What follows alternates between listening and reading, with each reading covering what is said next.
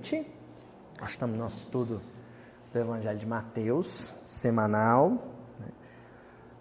nas quartas-feiras aqui em Uberaba, publicado na internet, nas redes sociais, né? na fanpage do Mildim, na fanpage do Ser, é, às 8 horas da noite, toda terça-feira, gratuitamente. Então todos podem acessar os vídeos, os vídeos no YouTube, né?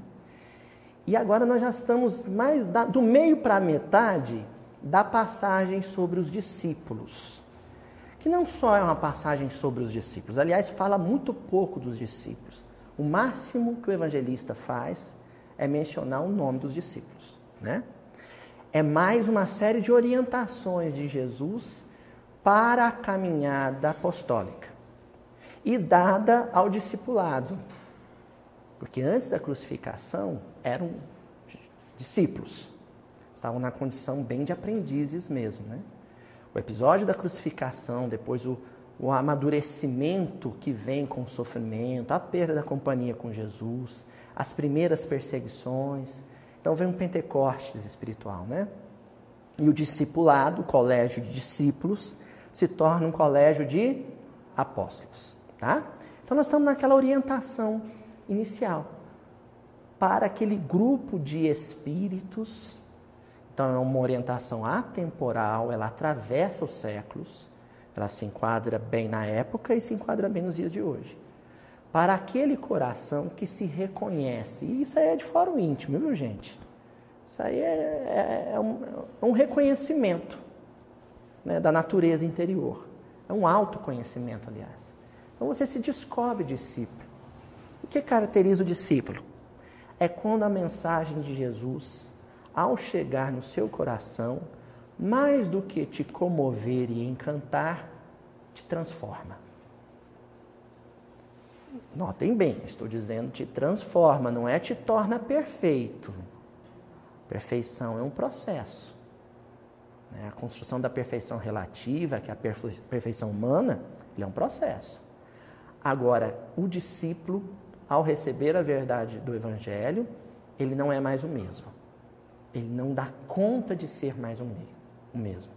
O grau de sensibilização face à mensagem de Jesus é tal, superando o encantamento, superando a admiração, que ele não consegue mais ser o mesmo.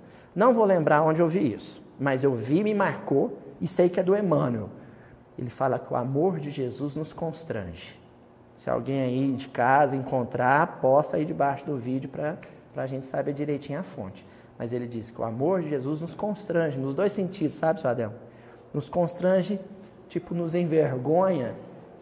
Eu trabalhava numa escola e eu estava assim, o cão chupando manga, mais que o normal. E aí eu tinha brigado com um colega de serviço, eu trabalhava nessa escola, mas há muito tempo atrás também. E eu, eu voltava para casa a pé. E eu saía dessa escola não era um dia de trabalho aqui na, na casa, e eu saía de lá a pé e ia vir direto aqui para a reunião pública. E eu ia comentar o evangelho, hein? Ia comentar o evangelho e aprontando todas. Eu sei que quando eu comecei a descer a rua, assim, que dá ali, todo mundo aqui sabe, né? De Uberaba vai saber, o Colégio José Ferreira, aquela rua que sai lá de cima da abadia, vai acabar no mercado. Sabe? Não me esqueço o nome dela. Acho que é Rua a rua do carro, né? Eu comecei a descer ela e muitos carros estacionados, porque tem muito consultório médico ali. E o primeiro que eu olhei no retrovisor, um crucifixo pendurado, o terçozinho que o pessoal costuma pendurar no retrovisor, para proteção do carro, né? Eu olhei aquele primeiro, senti um mal-estar. Eu sei que, eu, que é normal, mas os meus olhos nunca tinham reparado. Todos os carros daquela rua tinham um crucifixo. Todos que eu vi estacionado. Em todos os carros, todas as vezes que eu vi a cruz do Cristo, eu me senti constrangido, envergonhado. Não de ser quem eu era, com a graça de Deus sou quem sou, né? Os dizeres de Paulo, mas de ter agido como havia agido. Eu sei que no final da rua o pranto já estava correndo. Cheguei aqui no centro de alma lavada. Mas primeiro me senti constrangido. É esse primeiro sentido do amor de Jesus nos constrange. E um outro sentido que é esse do constrangimento, do forçar mesmo. Não que Jesus tenha tido a intenção de constranger ninguém, de obrigar ninguém, forçar alguém, mas é um constrangimento consciencial. É a consciência que não te permite mais ser o mesmo. Você não dá conta. Né? O conhecimento do Evangelho é o jugo leve, mas é um jugo. Ele é leve, mais leve que a dor do mundo, mais leve que a culpa, por exemplo, mais leve que o remorso, mas exerce algum peso. E esse peso que eu, eu acho que é análogo àquele pesozinho, aquele saco de areia do, né, do balão, que dá estabilidade. Então o voo ascensional ele se torna um voo constante, equilibrado, né? ponderado, sob o peso da palavra do Mestre. Palavra de vida eterna. Tá certo? Eu fiz essa breve introdução porque na reunião passada, no versículo anterior que a gente estudou, foi o versículo 11. Jesus disse o seguinte: olha, quando fordes às cidades e aldeias. Aí o seu Honório traz um comentário brilhante, porque ele fala não especificamente de localidades, mas ele extrai o espírito da letra e nos apresenta temperamentos espirituais. O homem cidade e o homem aldeia. O homem cidade ele é marcado pela sofisticação e também pela complexidade. Né? E essa sofisticação a gente mencionou, vem de sofisma. É aquele que fala muito e diz pouco. Né? Um vocabulário cheio, rebuscado, que muitas vezes parece que está turvando a água. Né? Uma vez eu vi o Haroldo comentar isso num podcast. Né? Tem gente que parece que turva a água para você não ver que o poço é raso. Entendeu? Já o homem aldeão, ou homem aldeia, ele é matuto. Mas no sentido de matutar, ou seja, ele pensa, reflete, pondera, analisa mais do que fala. Porque aí quando ele fala, ele fala com acerto, com precisão e com profundidade. Então, enquanto o outro é raso, superficial, o matuto é profundo. Meio dedo de prosa com um sujeito desse, você aprende o que você não aprendeu a vida inteira. Ou às vezes ele não precisa dizer nada, só no olhar, porque ele é profundo. E porque a profunda é simples? A superficialidade é complexa, a profundidade é simples. É o Evangelho. Jesus reuniu doze matutos. Ele era o matuto-chefe. Ele era o matuto-chefe. Porque ali haveria associação, que foi com que a gente fechou isso da semana passada. Jesus diz: olha, quando chegar na cidade aldeia, ou seja, ao entrar em contato com gente de toda espécie, e não se furtem a isso, não discriminem ninguém, não neguem amor, consideração, gentileza, carinho, generosidade a ninguém. Todo mundo é merecedor do Evangelho, porque é filho de Deus. Todo mundo vai receber o Evangelho. Agora, vocês vão precisar se assessorar, se amparar, se apoiar na segurança de pares. Jesus os envia em pares. Sempre em pares. Paulo viajava em par e se assessorava de pessoas que o acolhiam, como a família de Timóteo, como a família de Aquila e Prisca, que os Fadelma a gente gosta tanto, né? Então, são pessoas que vão te assessorar. Essas pessoas, toma cuidado para ver se elas se associam aos ideais do Evangelho se elas comungam dos mesmos ideais. Porque senão, ao invés de te dar apoio, ela vai te dar trabalho, vai perturbar a obra. Então você vai ser amigo de todo mundo, conviver com todo mundo, dar atenção para todo mundo igual. Mas na hora de fazer planejamento de trabalho e de executar o trabalho, como assessor, anteparo espiritual, como apoio, a parceria tem que ser com alguém que, segundo a Célia Lúcius, no livro 50 anos depois, nós lemos essa passagem também, tem a sua mesma idade espiritual. Isso é conselho para discípulo. Tá bom, gente? E hoje nós vamos exercitar um miudinho ao máximo, seu Daniel. Olha o tamanho da criança. Versículo 12. Ao entrar na casa, saudaia. Pronto. Eu vou ver se eu consigo terminar hoje. e o pessoal que está vendo a primeira vez acha que é brincadeira minha, mas quem está aqui sabe que pode acontecer. E nós vamos analisar uma palavra só. Porque nós já estudamos muito casa, ainda vamos estudar demais. Né? Já estudamos na semana passada o entrardes, quando Jesus fala o entrardes, depois o sairdes, e o seu Honório fala, olha, cuidado para não criar vinculações que são desvinculáveis, ou que ao se desvincular, criam tormento. Que é quando a gente se torna bengala de alguém, alguém se torna bengala da gente. Isso não é associação, no sentido sublimado. Isso é interdependência. E ninguém nasceu para ser dependente do outro. Deus nos criou para sermos livres. Evangelho é liberdade. Né? Então, gente, nosso coração tem que amar. O amor liberta. Então, estar tá próximo ou estar tá distante, para quem ama, não faz diferença, gente. Esse negócio de, sabe? Tem que estar tá colado, grudado e tudo que eu for fazer eu tenho que receber a orientação do outro, porque senão eu não sei me virar sozinho. Isso não é maturidade. Isso é imaturidade. Quando você não exerce sua autonomia espiritual. Né? Então, como nós já vimos entrardes, nos resta aqui o saudaia. Então, no cantinho esquerdo, aqui a Juju vai colocar o saudaia. Saudar. Saudação. Se for hoje, saudação. Oi, olá, como vai? Tudo bem? É de praxe, né? Nos Estados Unidos, how are you? Né? Cada país tem a sua saudação. Né? No francês, comment allez-vous? Né? Então, cada lugar tem a sua saudação específica, típica da sua cultura. Isso no sentido espacial, conforme a região do mundo, também no sentido temporal, conforme o período histórico, a época da humanidade.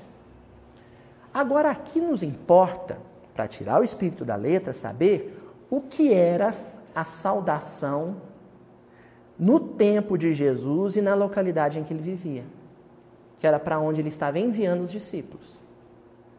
Como era a saudação daquele tempo entre as pessoas daquele tempo, entre os palestinos daquele período?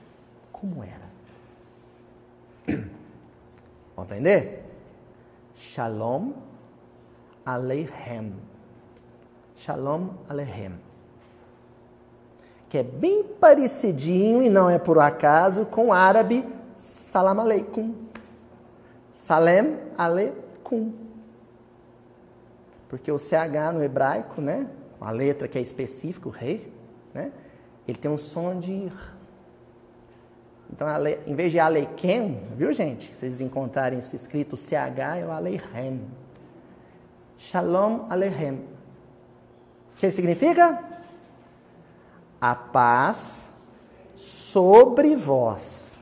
A tradução correta é a paz sobre vós, ou ainda, menos literal, a paz desça sobre vós.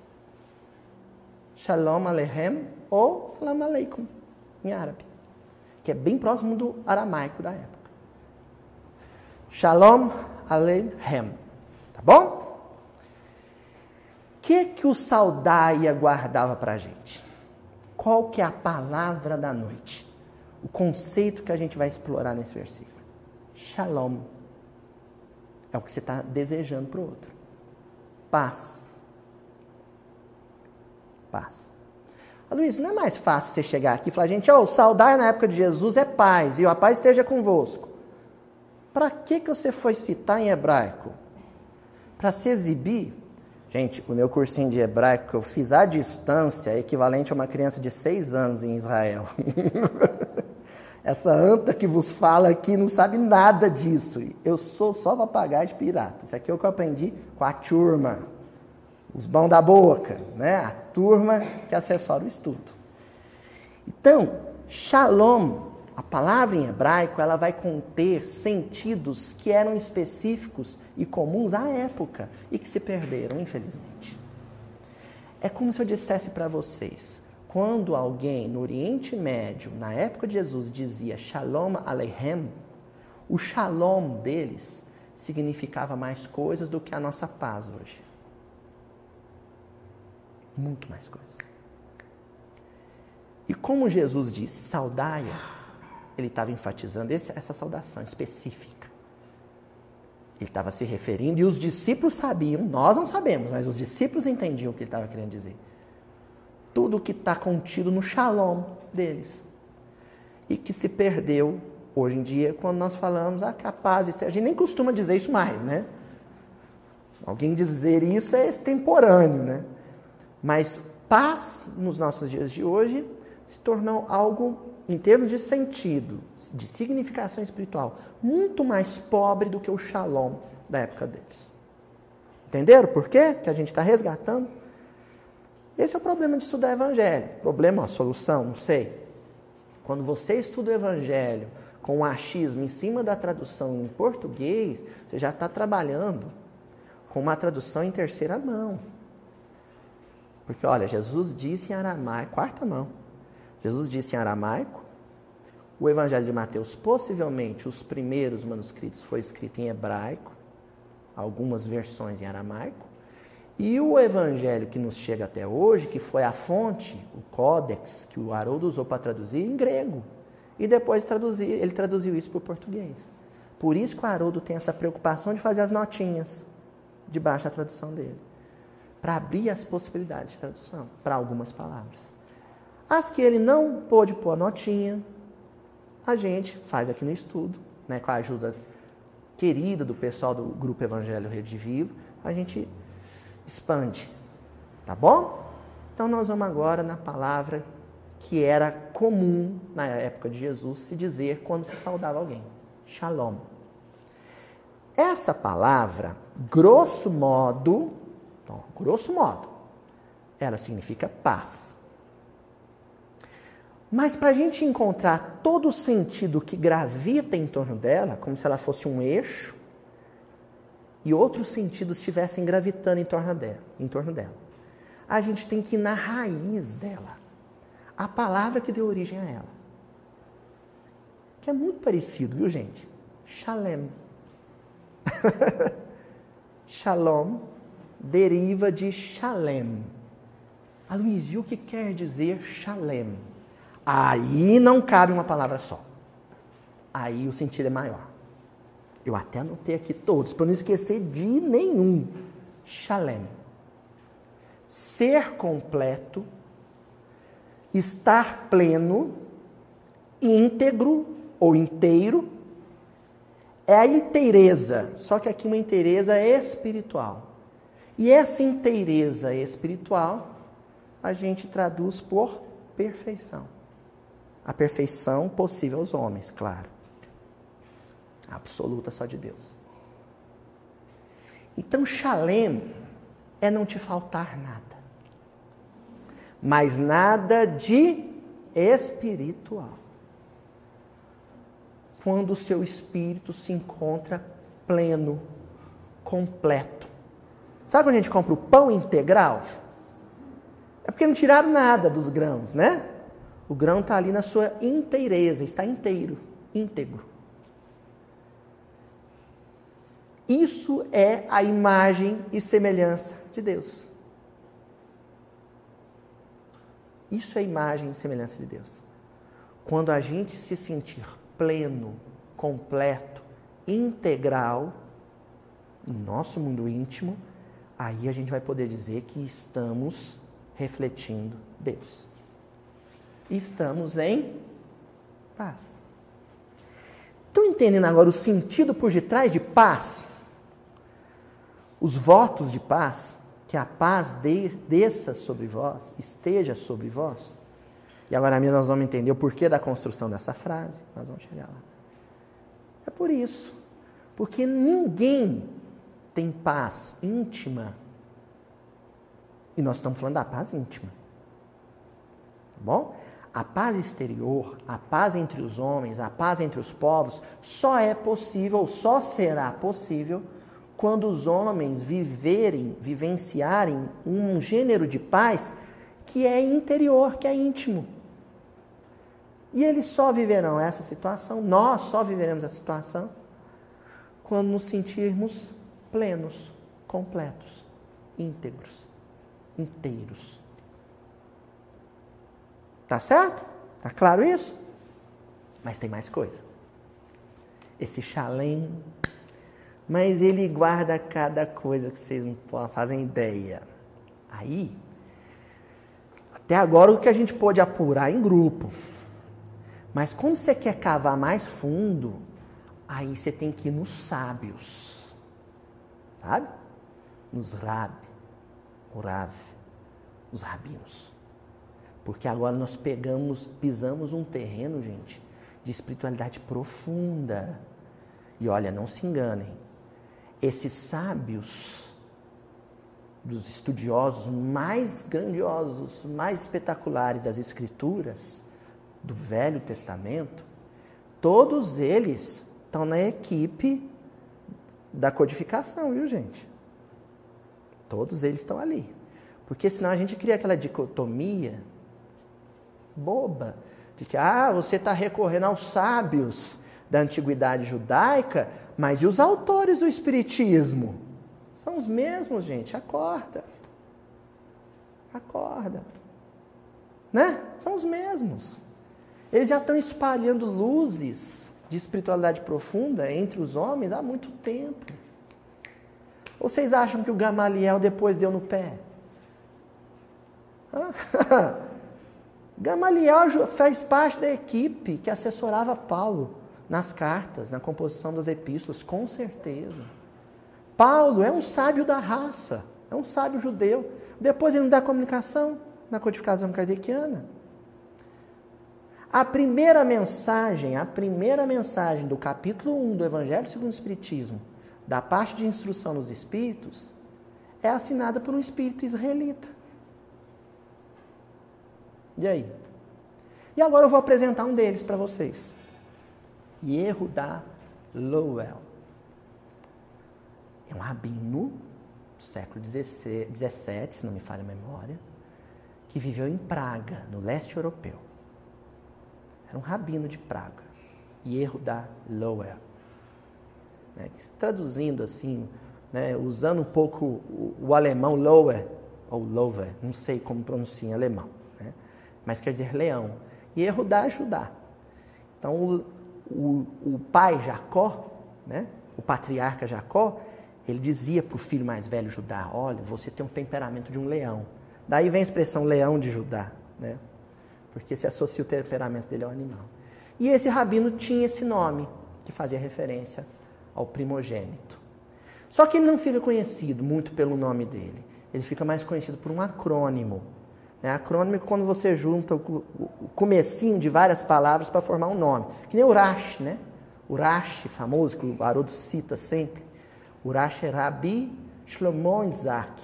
Aí um acrônimo forma Urash, apelido. Entre os judeus é muito comum esse tipo de apelido. E esse rabino de Praga, Yehuda, ele era conhecido como Maharal de Praga. Maharal é um acrônimo. Esse homem é um sábio incrível. Comentou os comentários de Rash. Rash comentou a Torá e o Maharal depois comentou os comentários de Rash. Então, é, é o sábio. E ele sabia muito de Kabbalah. Kabbalah é o estudo místico das Escrituras, do Velho Testamento. Ele sabia muito de Kabbalah. Aí ele adora mencionar e eu vou fazer questão de mencionar também, viu, gente? Não é a cabala da Madonna, não. Viu? Não é o lance esotérico, não. Porque o pessoal às vezes aí fala aqui em gemátria, né, essas coisas, o pessoal joga na internet e vai ler site de internet, vocês vão achar muita coisa esquisita lá, vão com calma. Nós estamos falando de um clássico da literatura rabínica chamado Zohar. Bezerra de Menezes estudava o Zohar, eu emprestei para outro, está lá com ele um compêndio dos artigos do Max no jornal O País, no século XIX, no Rio de Janeiro. Você sabe quem que era o Max? Era o pseudônimo de Adolfo Bezerra de Menezes. Quando ele ia escrever em jornal de circulação, regular, ele escrevia com esse pseudônimo. E tem inúmeros artigos do Bezerra de Menezes em que ele comenta o Zohar, que é o livro místico da literatura rabínica. Quando a gente falar aqui de Kabbalah, nós vamos estar recorrendo a ele. Tá? Outro dia, um, um amigo de Uberlândia falou assim: Ô oh, Luiz, eu queria fazer gemátria do nome de Jesus. Eu falei: Meu filho, não mexe com isso não. Dá mais o nome de Jesus. Né? Eu só me aventuro assim, gente, mas é voo raso, vou bem raso aqui. Porque eu tenho assessoria de amigos muito queridos que conhecem muito disso e que me apoiam. Senão eu não me aventuraria a isso. Tá bom? E aqui eu trouxe alguns comentários do, do, perdão, do Maharal de Praga sobre a palavra Shalem. Primeira coisa importante. Gente, no começo assim, tá parecendo meio voo alto, mas eu juro para vocês, não é voo alto, viu? Isso é raso. Não é a Torá que eles estudam lá com Emmanuel e Humberto Campos, não, viu? E é muito profundo e muito lindo. Então vale a pena acompanhar, tá bom? Primeira informação: quando o Maharal ia estudar a palavra Shalem, ele não estudava ela em português, tá?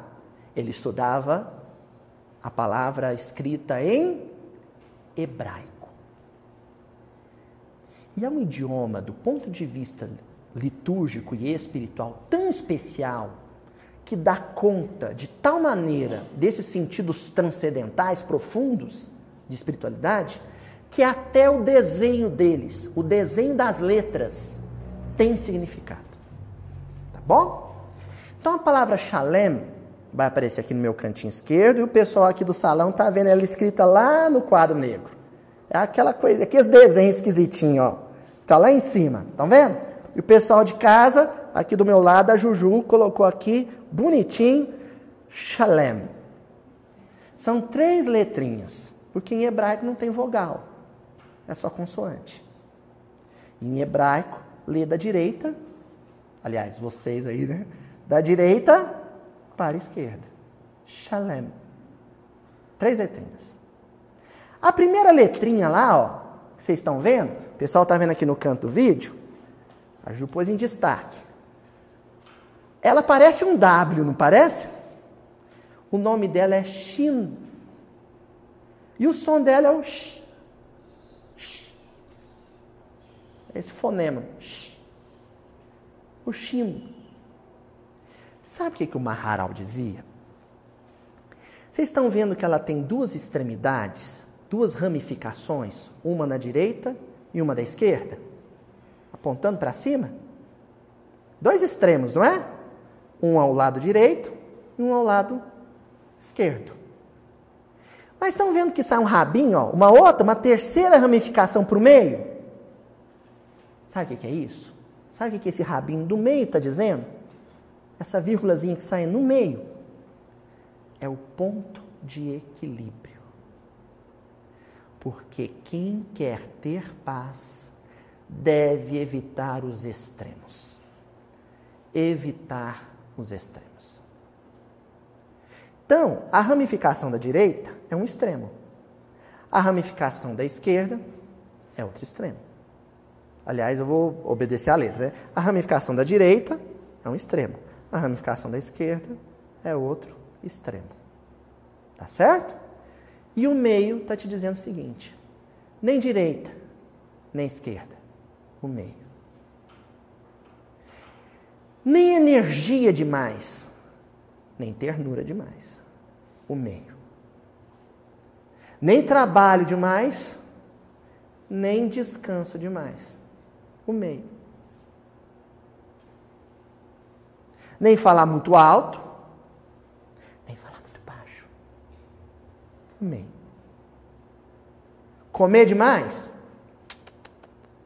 E comer de menos? Hum, hum, hum.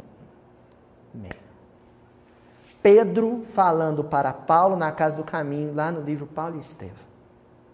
Paulo, a melhor posição da vida é a do equilíbrio. Isso é budismo, gente. Não é só judaísmo, não. Por que, que os budistas se cumprimentam assim? No seu momento de iluminação, Siddhartha Gautama, né, o Buda, o iluminado, ele estava debaixo de um salgueiro, se não me falha a memória. E estava aquele momento do dia em que aparece, em algumas ocasiões acontece isso. O sol no lado brilhando, mas a lua teima em aparecer no céu, não é?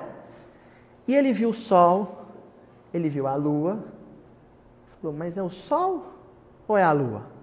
Não, é o meio, o equilíbrio.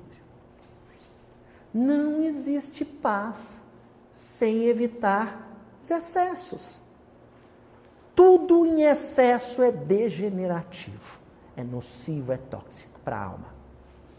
Seja o excesso material, seja o excesso espiritual. Menos o amor. O amor não. E quando a gente fala excesso, é o excesso para mais e o excesso para menos, que é a escassez, que é a ausência. Sempre meio. O shin aparece ali, nessa palavra, porque ele remete o espírito, o olhar, ele conduz o olhar do espírito na leitura para esse aspecto importante. Nada em excesso. Tudo dentro do seu ponto de equilíbrio.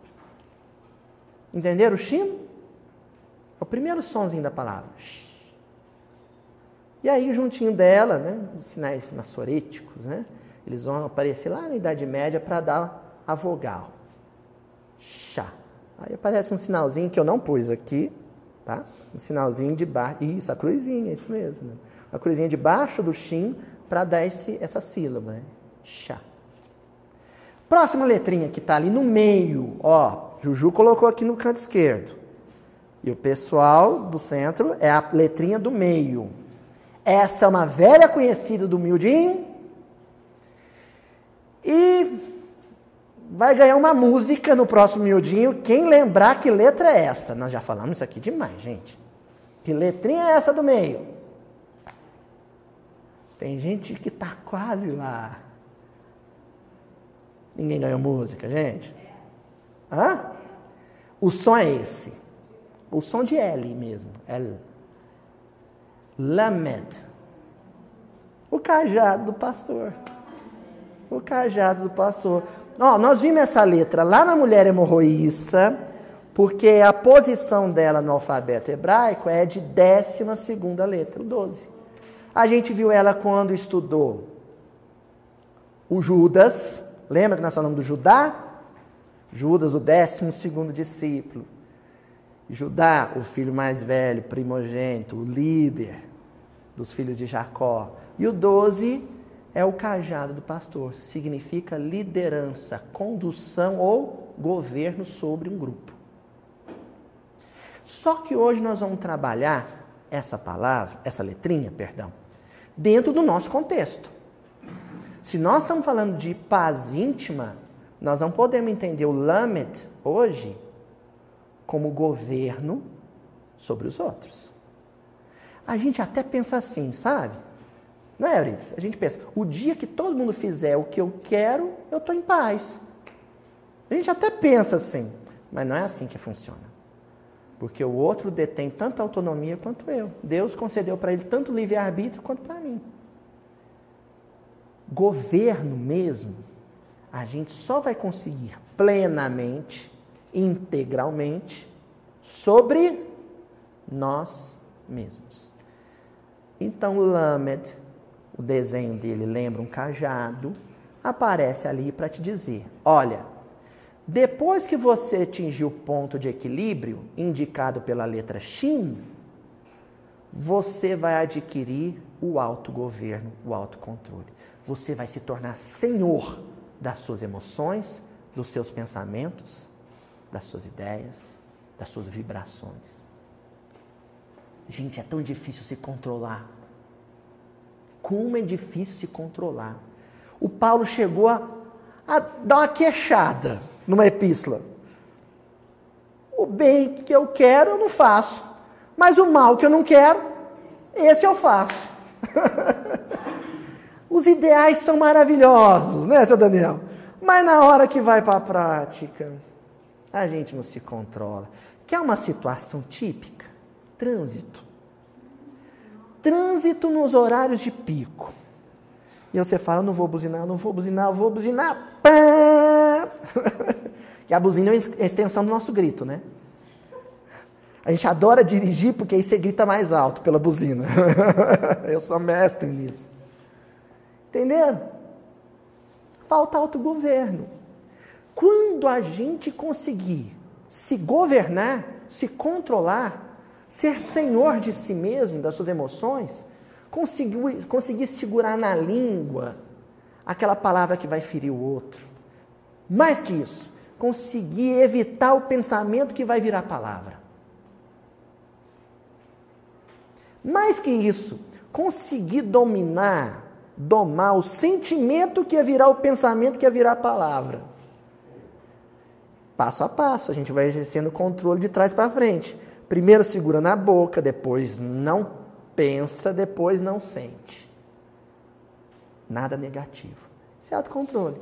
Quando a gente conseguir isso, a gente se governa, não é? Mas sabe quem passa a governar a gente? Deus. E sabe o que indica isso na letrinha? Vocês reparou que tem um risquinho ali na bengala, na, no cajado, aliás, apontando para cima? Vocês acham que isso é à toa? Porque o cajado não tem isso. Essa letra, essa língua, gente, esse idioma, estamos falando do proto-hebraico ele foi pensado para atender objetivos espirituais. O hebraico na antiguidade, ele não é usado para outra coisa senão para escrever texto sagrado, texto religioso. Vocês sabiam? O hebraico moderno hoje lá em Israel é utilizado até em placa de trânsito. Mas o hebraico original, esse hebraico do tempo de Jesus, ele só aparecia escrito na literatura sagrada e nos textos rabínicos de comentários. Então, esse risquinho apontando para cima está dizendo, sabe o quê? Quando você adquirir o autogoverno, Deus estará no comando. É quando eu permito que a vontade de Deus reine sobre mim. A paz esteja sobre vós. Ou seja, ascendência. Ascendência. Deus passa a ter ascendência. Mas Deus não tem controle sobre a gente? Uma vez eu vi o Haroldo, hoje eu estou citando bastante ele, ele falou uma coisa linda. Ele falou: Deus é tão humilde, tão humilde, que ele se tornou servo da própria lei que criou. É a humildade divina. E uma das leis que ele criou é a lei do livre-arbítrio. Ele só passa a reinar no coração de alguém quando alguém passa a reinar sobre o próprio coração. Enquanto isso, a gente faz o que quer. É claro que existe um governo externo, que é o governo das circunstâncias. Aí ninguém manda. Aí é ele. E as circunstâncias vai nos conduzindo a esse autogoverno. Vocês estão entendendo isso, gente? Por que, que o lâmpada aparece ali no final? Bom, Primeira letrinha, ponto de equilíbrio. Sem extremos, evitar os excessos. Segundo, assim a gente adquire o autocontrole. A gente se torna senhor da nossa intimidade. Quando isso acontecer, nada mais me atinge. Nada mais me derruba. Nada mais me perturba. Nada mais tira a minha Paz. É a última letrinha. Mem. Não é o meme do, Facebook, não, gente. Mem. O som de M. Então, debaixo do lamed, vem um outro sinalzinho maçorético que eu não coloquei, com a vogal A de novo. Perdão, com a vogal E. Chalé. E finaliza com o som de M. Shalem. Shalem. Vocês repararam uma coisa no desenho dessa letra? Que está aparecendo aqui no canto esquerdo, ó. Juju colocou. Ela é toda fechada. Sabe o que ela é? Quase um quadrado. É um cerco. Melhor que isso. Eu vou usar agora os termos utilizados pelo Maharal de Praga. É uma muralha. A muralha de Jerusalém. Qual que é a finalidade de uma muralha no tempo antigo protegendo uma cidade? Ó, entreguei. Ô oh, gordo burro, meu Deus do céu. a finalidade de uma muralha em torno de uma cidade, qual que é, gente? Ah, proteger. Por que a gente põe cerca elétrica na nossa casa? Proteger. Quando você tem muro, vamos cair nessa ilusão. Quando você tem muro, cerca, a casa, a casa está protegida. Mas, vocês perceberam que a última letra, porque lê, você lê da direita para a esquerda, é a última letra. Você só está protegido contra qualquer tormento externo quando o primeiro. Oi? Se somente se. E se somente se é condição, seu Daniel depois que você aprendeu a se equilibrar evitando os extremos e com isso adquiriu um autocontrole. Aí, nada te derruba. Mas sabe o que a gente quer? O inverso. A gente quer primeiro que ninguém nos perturbe, para depois a gente estar em paz. É o contrário, gente. Primeiro a gente fica em paz. Depois, nada mais me atinge. Então a minha paz não é condicionada pelo temperamento do outro. Ela é condicionada pelo aquilo que eu fizer do meu temperamento, das minhas emoções, dos meus ideais, do meu pensamento. Gente, quanta coisa em três letrinhas, hein? Por isso que eles ficam lá com as mãozinhas de metal. Já viu, seu Daniel? É tipo um, um bastãozinho com a mãozinha de metal na ponta e eles ficam lá lendo aquilo lá sinceros de coração, né? como foi Gamaliel. Dali eles tiram maravilhas. Paulo tirava maravilhas disso. Maravilhas.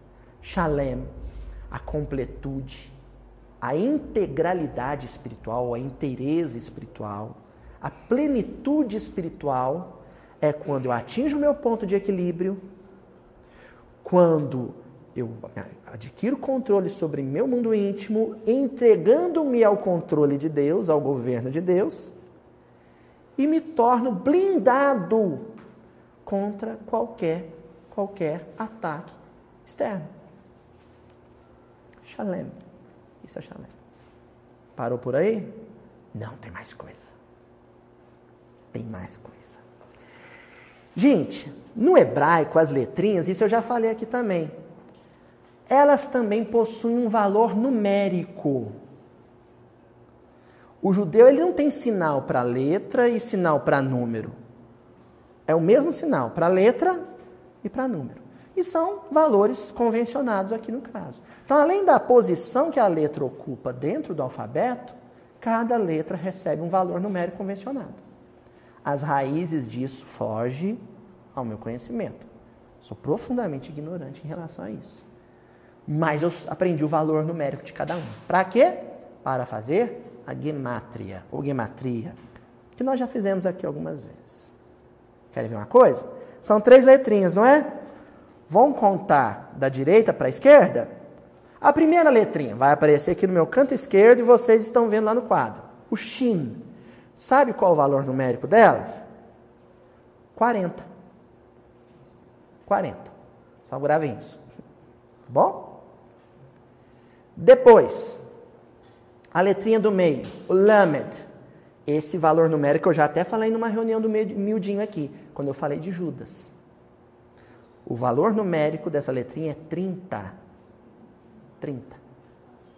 Tá bom? Lembra quando nós pegamos a palavra Yehudá? Vimos o valor numérico de cada letrinha somado deu 30, que remetia à letra Lamed, porque o valor numérico da letra também é 30. Tá bom? E o último valor numérico da letrinha MEM, que é a, a última da direita para a esquerda, qual que é o valor numérico? 300, o valor alto. Vamos somar? 40 mais 30 mais 300. Qual o numeral? Apareceu no canto esquerdo aqui, ó. O Ju já colocou 370. Essa menina vai ter um trabalho com esse miudinho que Nossa Senhora. 370. o numeral, o valor numérico, então, da palavra. Olhem só. Existe o valor numérico de cada letra, agora nós estamos falando do valor numérico da palavra. Da palavra. O valor numérico de Shalem é 370. Correto? Quando Maharal fez essas contas, ele olhou e falou assim: 370 não dá para tirar nada. E aí ele usou uma estratégia que é comum entre os rabinos da Cabala, que é o de reduzir esse valor numérico. Aí se acha um número significativo, somando os três numerais da centena. 3 mais 7, 10. Mais 0, 10. Então o número-chave aqui é 10. Fizemos essas contas todas para dizer que o numeral, o valor numérico final da palavra Shalem é 10. Ah, Luiz, agora eu lembrei do 10. Opa, essa eu acertei. Não é? 10 tribos de Israel que romperam com as outras duas, 10 representa rebeldia. Certo? Errado. Estão vendo por que, eu falei para meu amigo? Eu falei assim, não mexe com esse negócio de gematria não, porque o negócio é milindroso. Que é o seguinte, todo texto tem o seu contexto. E no caso da gemátria, número é texto. Porque o número contém um sentido. E o sentido vai ser construído dentro de um contexto. Quando nós falamos de 10 e estávamos falando sobre rompimento com Deus, insubordinação de Deus, a associação do 10 ao rompimento das 10 tribos do norte era evidente, porque elas foram rebeldes. Então 10 era sinal de rebeldia, que é o que acontece no contexto do livro Paulo Estevão, daí duas partes de 10 capítulos. O que acontece no contexto do há dois mil anos, duas partes de 10 capítulos. Só que aqui nós não estamos falando de paz íntima. Shalem não significa, até agora nós vimos, paz, harmonia, plenitude, integralidade espiritual do ser. Então não cabe aqui esse sentido de rebeldia. Aí é lógico que esses eles ficavam pensando, pensando, refletiam o sábado inteiro, né? E depois ao longo da semana. E ele lembrou de um negócio que é muito importante dentro da cabala que é o fundamento da Cabala. E eu vou começar isso falando do livro Gênesis, que o pessoal que está estudando o estudo de Gênesis com Haroldo já viu isso. Eu vou falar da árvore da vida. A árvore da vida, ela se loca localizava em que local do jardim do Éden? No centro do jardim. Só que na antiguidade, gente, o jardim não ficava na frente da casa, só casas de ricos tinham jardins, né? palácios nós estamos falando. Não ficava, seu Adelmo, nem na frente da casa, nem no quintal. Sabe onde ficava o jardim? No meio da casa. Vocês já viram casas assim? Elas são construídas e no centro é aberto, não tem cobertura. E o jardim fica lá no meio. Então, olha só, vê se isso tem relevância para a gente. O jardim do Éden ficava no centro da mansão, no centro da casa. Da casa. No centro da intimidade. No centro do nosso mundo íntimo. E no centro do jardim ficava a árvore da vida. É o que a Teresa de Ávila, lá no, na, nas moradas ou castelo interior, ela vai chamar de a sala do trono. Fica no centro do castelo. E no centro da sala do trono, o quê? O trono. A árvore da vida. O que é a árvore da vida? A árvore da vida é a manifestação de Deus em nós. É o que a São Tomás de Aquino explorou muito isso. É o Deus imanente, né, seu Daniel? Tem o Deus transcendente e tem o Deus imanente. Na doutrina espírita, as duas vertentes teológicas se harmonizaram. Existe um Deus externo, é Deus, viu gente? Mas se manifestando ao meu redor, mas existe também Deus se manifestando no meu interior. Normalmente, dias de regra, quando eu encontro Deus ao meu derredor, eu passo a encontrá-lo no meu interior. E quando eu encontro Deus no meu interior, eu passo a enxergá-lo no meu derredor. Lá no meio está a árvore da vida. Bom, na cabala judaica, que é esse estudo místico do judaísmo, os rabinos que pensaram essa estratégica profunda de análise da Torá disseram o seguinte: a árvore da vida ela é uma estrutura espiritual. É o nosso psiquismo, refletindo Deus. É Deus se manifestando no nosso psiquismo. E existem dez potências divinas, dez é, esferas psíquicas que estruturam a árvore da vida. Dez qualidades divinas que se manifestam. Em momentos espontâneos e diferentes, a gente dá vazão a isso. Então, por exemplo, vou citar duas, que as que eu conheço mais. As outras eu não vou me aventurar porque eu conheço pouco. Tem duas: Hesed e Geburah. Hesed é a generosidade, é a caridade, é o dar-se ao outro, é o entregar-se à felicidade do outro, ao bem-estar do outro. Isso é Hesed. É uma potência divina em nós, estruturando a árvore da vida. Geburah é a energia, é o poder de decisão, é a firmeza, é a fibra. Isso é de Deus? É. É outra potência. Entenderam? São dez que eles mapearam. Só que eles vão dizer o seguinte: a árvore da vida em nós só fica incandescente como a sarça. Lembra da sarça no Monte Sinai? Ela só se inflama, ela só se ilumina quando as dez virtudes estão em harmonia em equilíbrio. Nem Hesed demais, nem Geburah demais. Nem fibra, energia, decisão demais, nem entrega, generosidade, doação demais. Quando a gente se excede num ponto, ainda está em harmonia, em desarmonia. Ao longo da vida, em alguns momentos, gente, a gente vai conseguir harmonizar todas, mas isso é tão rápido, é tão fugaz. E isso ajuda a entender por que, que Jesus disse o seguinte: quando chegar na aldeia ou na cidade, primeiro encontra quem for digno, ou seja, quem já é capaz de, em vários momentos da vida, se iluminar, deixar que a árvore da vida brilhe. Que as dez potências, potências que na Cabala se diz sefirá, o plural é sefirot, que as dez sefirot se iluminem. O problema não é acendê-las. Sabe qual é o problema? Mantê-las acesas. Esse é o problema. Porque para mantê-las integralmente acesas, tal qual acontece com espíritos superiores, a gente precisa harmonizá-las umas com as outras. Aí eu encontrei um outro exemplo, em homenagem ao meu amigo Luiz Barcelos, meu parceiro Luizinho. O bandolim. Tem um, um amigo, meio professor do Luizinho, que é o Hamilton de Holanda, considerado um dos maiores, se não o maior bandolinista do mundo, brasileiro. Que ele desenvolveu junto com luthier o bandolim de 10 cordas. Esse bandolim de 10 cordas me atende perfeitamente aqui. Cada corda desse bandolim é uma sefirá, é uma potência divina, que vibra de uma maneira característica, uma nota diferente. Entendeu, Tatiana? Para o sujeito poder tocar esse bandolim direitinho, o que, é que ele tem que fazer antes de tocar? Ah, pode falar alto.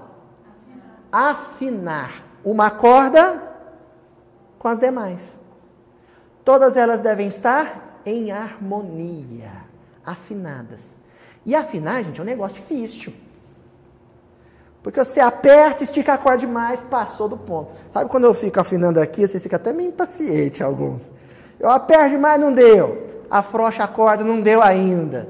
Isso leva milênios quando a gente está falando desse bandolim espiritual, que é a nossa árvore da vida. É um grande bandolim. Você leva séculos esticando a corda, a, a, amolecendo a corda, até conseguir harmonizá-las umas com as outras. Quando se afina o bandolim, pronto, a árvore da vida se iluminou. O bandolim brilhou. Viu, Luiz Barcelos? Entendeu? Só que tem um detalhe. Mesmo os melhores músicos, quando eles querem um bandolim no ponto para um show, eles não dispensam uma ferramenta que todos levam na sacolinha com ele. Quem sabe o que, que é? Para afinar um instrumento? Diapasão. Alguns diapasões são eletrônicos, outros é um metalzinho que bate assim e fica vibrando. Já viram? Tem até diapasão de sopro. Um diapasão. Ele dá a nota fundamental, ele dá o tom padrão para afinar o instrumento todo. Sabe quem é o nosso diapasão? Deus. A paz de Deus. Deus vibra. Aquela é a referência. E a manifestação desse grande diapasão, Senhor do universo, na terra, é nosso Senhor Jesus Cristo. Sabe por quê, gente? Entre os músicos também tem um detalhe. Se você tem um, um, músico ao lado com um instrumento que foi afinado com diapasão e ele está muito bem afinado com esse diapasão, esse instrumento pode servir de padrão para você afinar o seu. O que, que Jesus é para a gente? Guia e modelo. Co-criador. Todas as sefirot de Jesus estão em harmonia umas com as outras e iluminadas. O bandolim dele é afinadíssimo, corda por corda, uma com a outra, seguindo o diapasão de Deus. Basta uma corda de Jesus para a gente afirmar toda, afinar todas as nossas. Entendeu? Tem mais coisa. a sefirá mais profunda, mais mística desse conjunto, ela se chama Keter. Ela é o princípio e o fim. Ela é a que regula todas as outras e ela é a que resulta da harmonia de todas as outras. Keter. Sabe o que quer dizer Keter? Hebraico, Keter. Coroa. Quando você harmonizou todas as suas sefirot, é porque a sua Keter se iluminou. Você pôs sobre a sua cabeça uma coroa. Quem usa coroa? Rei. Você se torna rei do quê? De si mesmo, de si próprio. Tem um verso, pena que a Murielle, minha amiga, não está aqui, que ela adora Los Hermanos. E tem um verso do Marcelo Camilo, né, o compositor da banda, que ele diz assim, numa música, que se chama De Onde Vem a Calma. Tem tudo a ver com isso de hoje.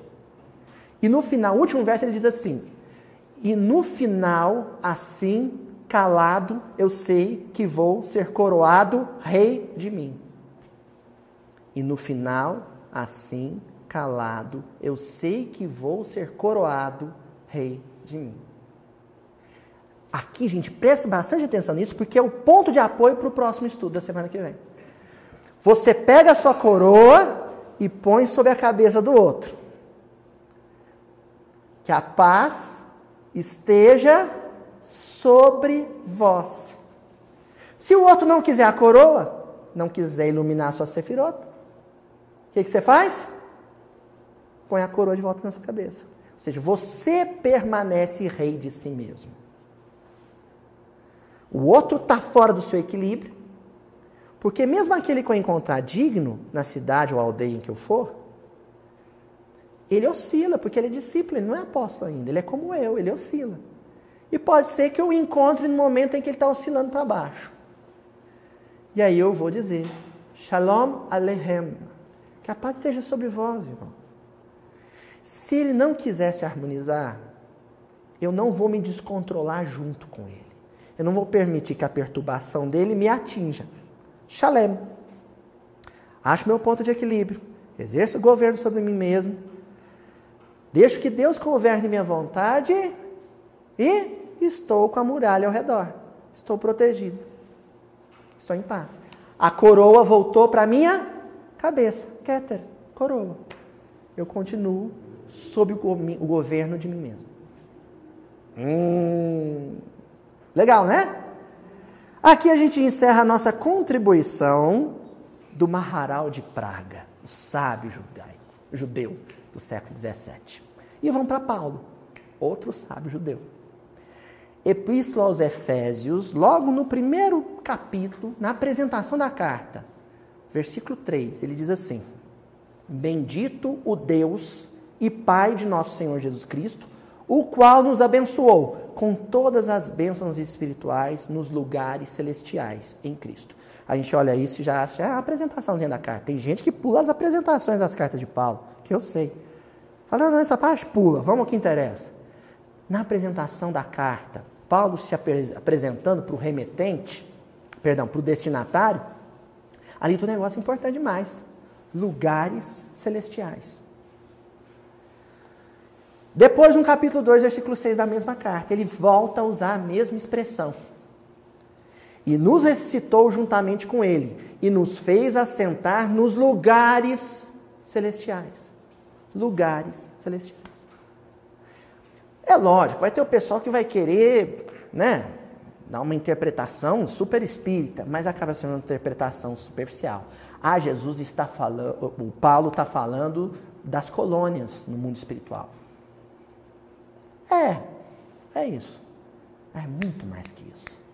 Lugares celestiais, ele está fazendo referência ao Pai Nosso, gente. Como é que começa o Pai Nosso? Hã?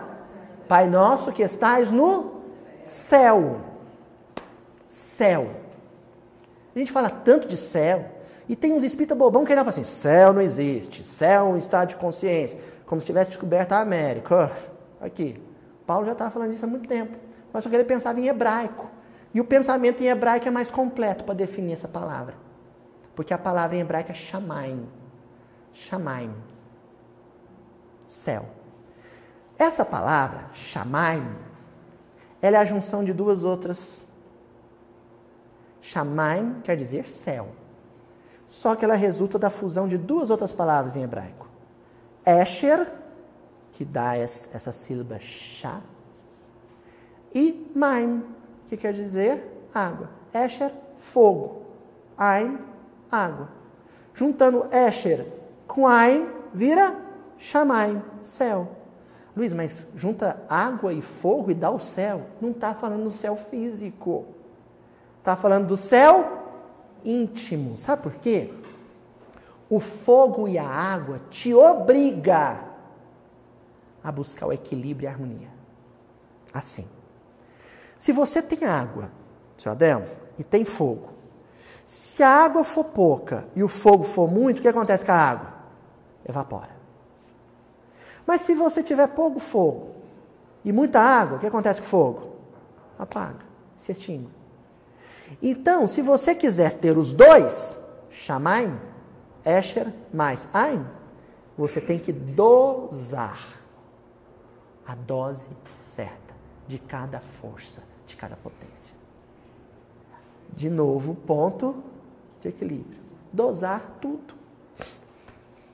Se eu viver dentro do centro, abraçar todas as tarefas da casa espírita, ainda chegar em casa e for ver DVD, palestra do YouTube, está errado. E a família? E a profissão? E o cuidado do corpo?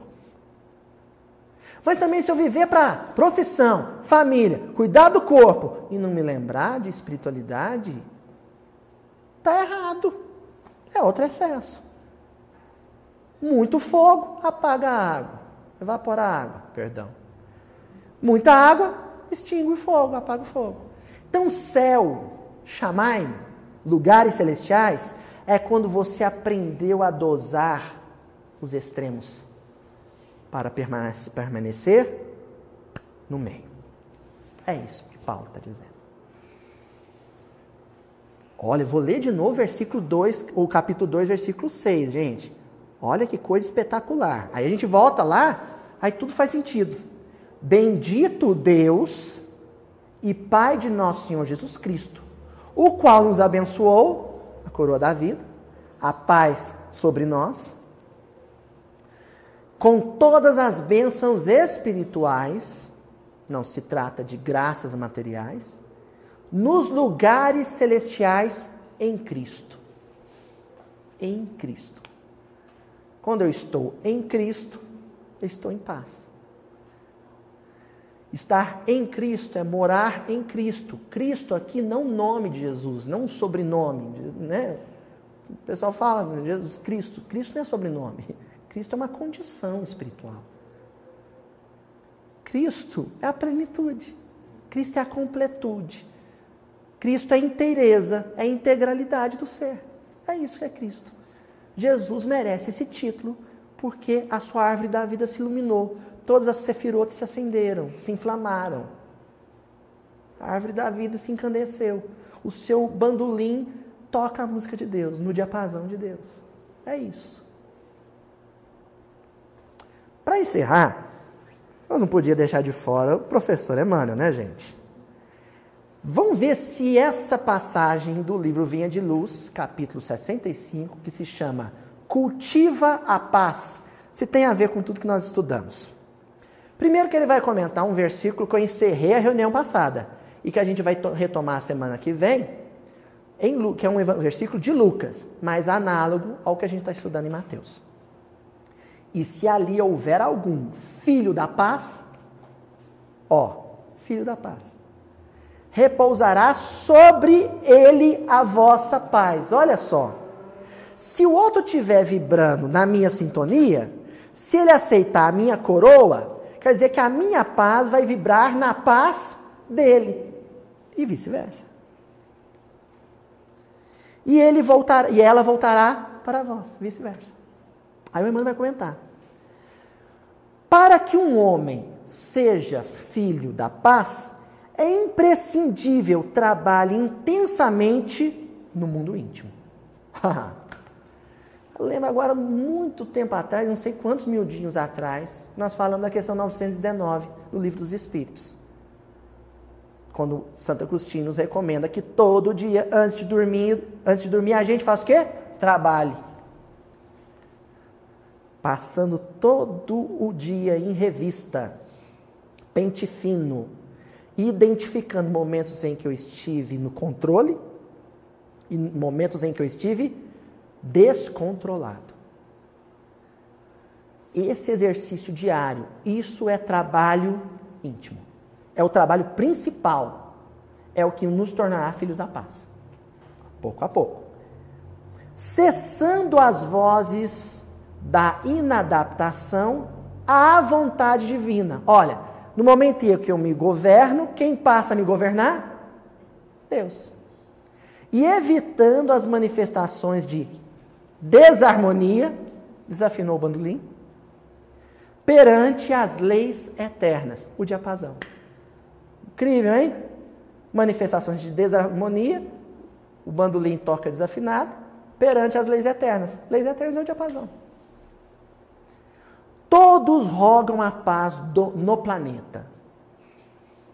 Todos cantam a música do Michael Jackson lá, né? do John Lennon, Imagine. Todo mundo quer a paz mundial. Usa camiseta branca, né, seu Daniel? Solta balãozinho, bexiga de né, pombas. Depois as pombas morrem queimadas na pira olímpica. Né? Todo mundo quer a paz no mundo. Atormentado de horríveis discórdias, o mundo, mas raros se fazem dignos dela. Não vai existir paz no mundo enquanto existir paz em nós.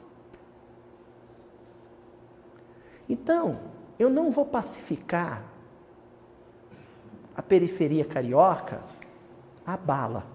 Não vou. Não vou. Isso é contenção. Isso é serviço social. Está sob o governo do Estado. É competência do Estado. Eu, Aloísio, discípulo, servo do Evangelho, trabalhador da casa espírita, Dona Tatiana, servo do Evangelho, trabalhador da casa espírita, eu vou pacificar a região de guerra, eu vou pacificar a Síria à distância, pacificando o meu mundo íntimo. Sabe por quê? Quando a gente consegue iluminar a árvore da vida em nós, quando nós nos iluminamos, nós ajudamos a espiritualidade a dissipar as sombras que encobertam o orbe, a esfera.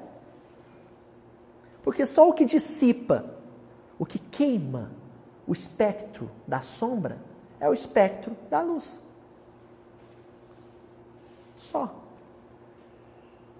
Então o mundo se pacifica quando eu me pacifico. Quando eu passo a vibrar sob o diapasão de Deus. E todos os setores da vida, em todos os setores da vida, a preparação e o mérito devem anteceder o benefício. Preparação e mérito antecede o benefício. Benefício, quando nada mais ao redor me atinge. Agora, isso só é possível se eu erguer minha muralha. E minha muralha eu ergo com ponto de equilíbrio e sintonia com alto, alto governo. Tá bom? E aí a gente encerra agora com a última frase de Emmanuel. Ninguém, olha, uma palavra absoluta, hein? Então é regra. Ninguém atinge o bem-estar em Cristo, que Paulo mencionou, sem esforço no bem, sem disciplina elevada de sentimentos, sem iluminação do raciocínio. Ó, esforço, disciplina e iluminação. Trabalho de séculos, não vou nem falar de anos. Trabalho de séculos. Mas que tem que começar quando? Hoje? Errado. Ontem. Era um patrão meu perguntar: para quando que é isso? Ele falava: para ontem. Então nós já estamos atrasados. Nós somos últimos. O da última hora. Entenderam? Nós somos da, da última hora. Agora, gente, com um comentário desse versículo que nós lemos hoje, a gente consegue entender um outro muito enigmático. Minha avó já até me perguntou algumas vezes isso. Aquele que tiver será dado. Aquele que não tiver será retirado. Aquele que tiver paz íntima se torna receptível à paz de Deus, à inspiração, à revelação, à iluminação do alto. Agora, aquele que não tiver paz íntima é refratário à paz de Deus. É refratário aos conselhos, às sugestões, à influência das esferas superiores. É isso. Tá certo? Um abraço para todo mundo. Até a semana que vem. O nosso amor deve ser devotado em socorro às sombras, às trevas, à escuridão. Mas é impossível socorrer as sombras sem o apoio da luz. Seria trabalhar de noite sem a lua e as estrelas.